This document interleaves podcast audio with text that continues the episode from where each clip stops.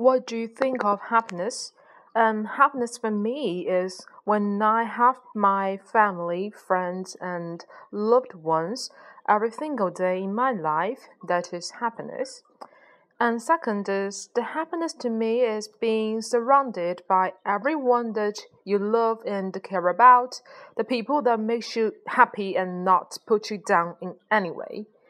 In my opinion, happiness is nothing but feeling which we get from any members whom we like the utmost. A person is said to be happy if he has no sorrows in him. Happiness is in which the person makes full enjoyment of his life and believe now no sadness touch her, and happiness is just internal feeling which a person share with loved ones.